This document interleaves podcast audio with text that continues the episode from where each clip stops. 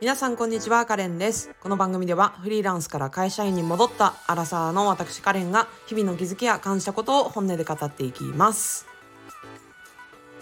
はい皆さんこんにちは。元気でお過ごしでしょうか？今回はね収録が3回目ということで、えー、前回はねなぜ私がフリーランスから会社員に戻ることにしたのかについてお話をさせていただきました。でねもう本当に想像以上にたくさんの方から本当になんかメッセージいただきましてあのカレンさんのご決断なんかめちゃくちゃ応援してますとかね。あのすごいそういうエールのあのこの新しい道へのエールのねあのメッセージを多くいただきましたしあとはね嬉しかったのがこのどんな道を選んだっていいんだって勇気もらいましたっていうメッセージもありましてまあこれが私の醍醐味なんですよね。なんかみんなに背中を押せるというかあこれでいいんだって私もやってみようっていう風に思ってもらえるっていうのがすごく嬉しいので、まあ、そういったね感想とかメッセージとかくださって本当にありがとうございます。でそういったね皆さんのあのメッセージとかコメントとかっていうのを一人一人しっかりとあの読ませていただいてあのお返事もさせていただいております。でちなみにですねあのスタンド FM でしたらエピソードごとにコメントとか残せるんですよ。あの、Spotify とか Apple Podcast だと、なんかコメント残せないと思うんですけど、レビューはできますけどね。うん、なので、まあ、もしね、あの、スタンド FM で聞いてるって方がいたら、あの、コメント残してくれたら、なお一層喜びますので よろしくお願いします。はい、ということでですね、今日は、えー、フリーランスから会社員に戻ることは可能なのかというタイトルについてお話をしたいと思います。で、まあ、早速結論からお話をしようと思うんですけれどもうんまあこれもちろん人にもよりますし、まあ、時期タイミングとか性格とか、まあ、年齢とかにも影響が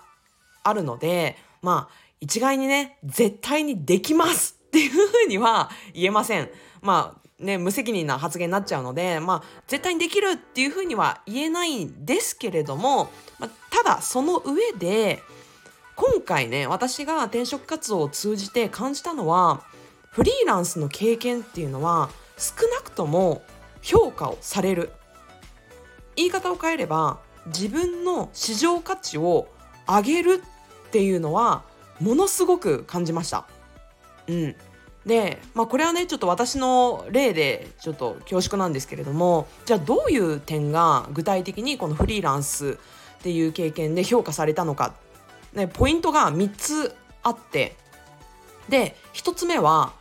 行動力っていうところ評価されましたでまあ私の場合は特にその、まあ、すごい安定した会社員っていう状況だったんだけれどもその自分の理想のために安定を捨ててでも挑戦して思い切ったっていうその事実その姿勢っていうのを評価していただけたこの行動力ですね。で2つ目は、えー、まあマーケティング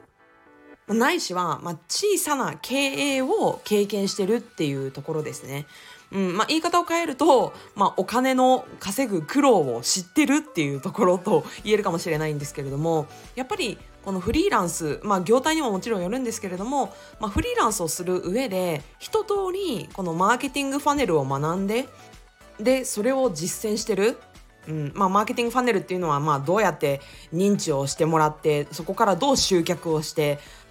さらにそこからどうセールスをしてお客様のサポートにつなげてるかっていうまあそういうまあこの流れっていうのをマーケティングファネルっていうふうに言うんですけれどもまあこれを知ってるだけじゃなくて実際にやってたっていうところですよね。でこれって規模はめちゃくちゃ小さいんですけどあの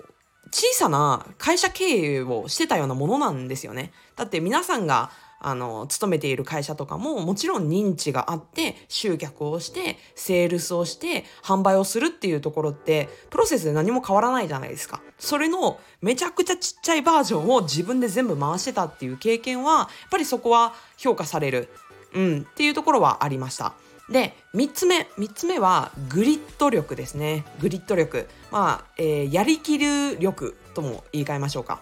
うん。で、これはどういうことかというと、その目標達成のために自分がどう考えてどのように行動したのかっていうところですね。でこれのすごい面白いなっていうふうに思ったところが実はあんまりね実績見られなかったんですよ。このフリーランスになってからの、まあ、どれだけ売り上げ上げてたとか実際に、まどういう成果を出してたのかみたいなところってなんかゼロではなかったんですけどあんまり重要視されなかったんですね。でそれよりも何を見られてたかっていうとその自分が立てた目標に対して自分がどう行動してたかそのプロセスっていう方をめちゃくちゃ見られました。でそこを評価されました。うん、なのである意味もしねすでにあの私フリーランスです個人事業主ですっていう方が、まあ、目立った実績がなかったとしても大丈夫っていうことなんですよ。うん、でそこは重要ではなくってそれよりも自分なりにその立てた目標に対して自分がどう考えてどう行動してるのかここをしっかり説明さえできれば評価の対象になります。でこれはねすごく面白いし本質的だなと思いました確かにそのどれぐらいの成果が出たかとかねあのどれぐらい達成したかってコントロールできない部分って結構大きいですよねそのあの経済の、ね、影響とかその時代背景とかっていうの結構大きいじゃないですか。うん、だけれどもその自分が100%コントロールできるとこどう考えてどう行動したかっていうところをあの評価の対象として見るっていうのはすごい理にかなっているし私もすごいあ良かったなっていうふうに思います。うん、まあただですね あの一方でまあ、これまで、まあ、私はねこのフリーランスはめちゃなんかいろいろいい感じに評価されたよみたいな話ばかりしてきたんですけれども多分ねこれ業界によっても見られ方っていうのは結構変わる部分があるなっていう風な気がしたのも事実で、まあ、私の場合は1社のみだったんですけれどもこの私のフリーランス時代の話をした時に私がオンラインでビジネスをやっていたということに対してえそれって失礼かもしれないですけどいわゆる情報商材ですか？みたいな感じで疑う感じで質問されたことは1回だけあったんですね。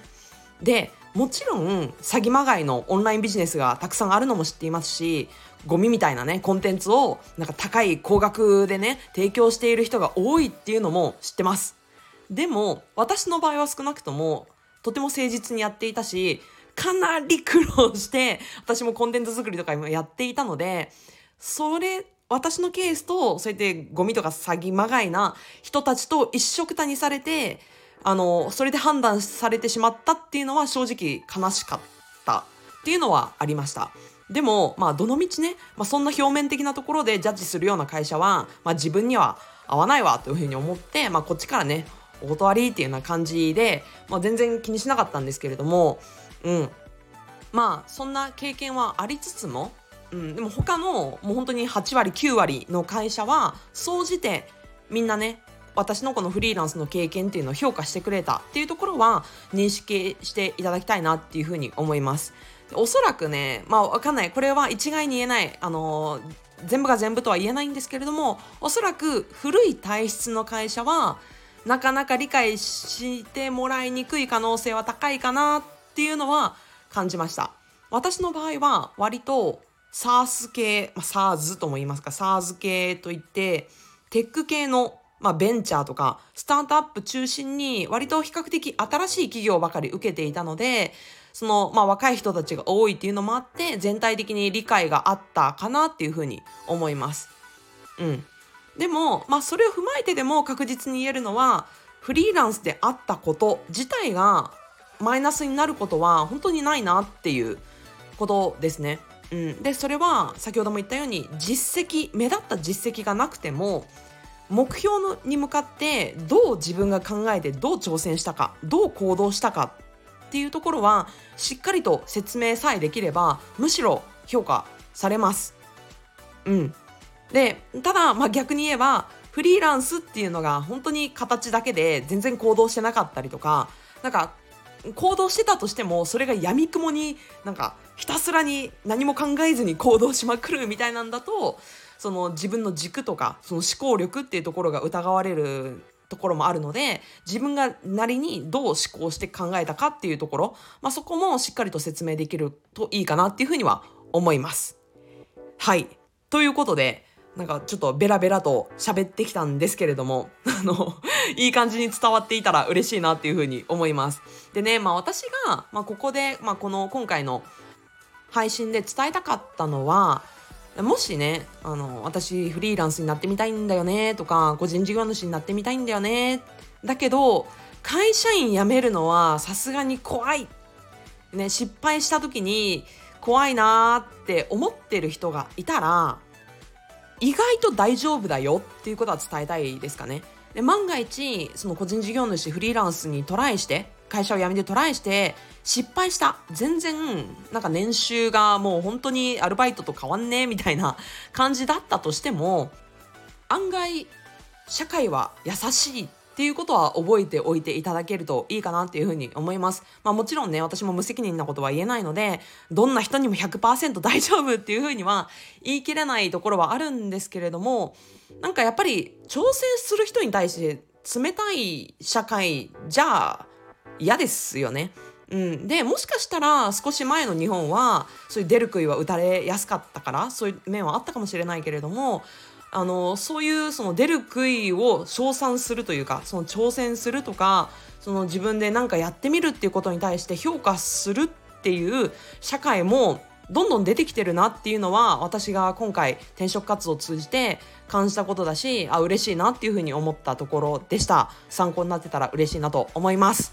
はい。ということで、今回のエピソードいかがでしたでしょうか？まあちょっとでもね、参考になってたら嬉しいなと思います。そしてまあ冒頭でもお話をしましたけれども、本当にたくさんのいいねとかメッセージ、めっちゃ嬉しいです。ありがとうございます。本当にね、私一人一人メッセージ目を通して、あの、丁寧にお返事しておりますので、なんか気になったりとかしたらね、あのー、Spotify とか Apple Podcast で聞いている方は、私のメールアドレスでも結構ですし、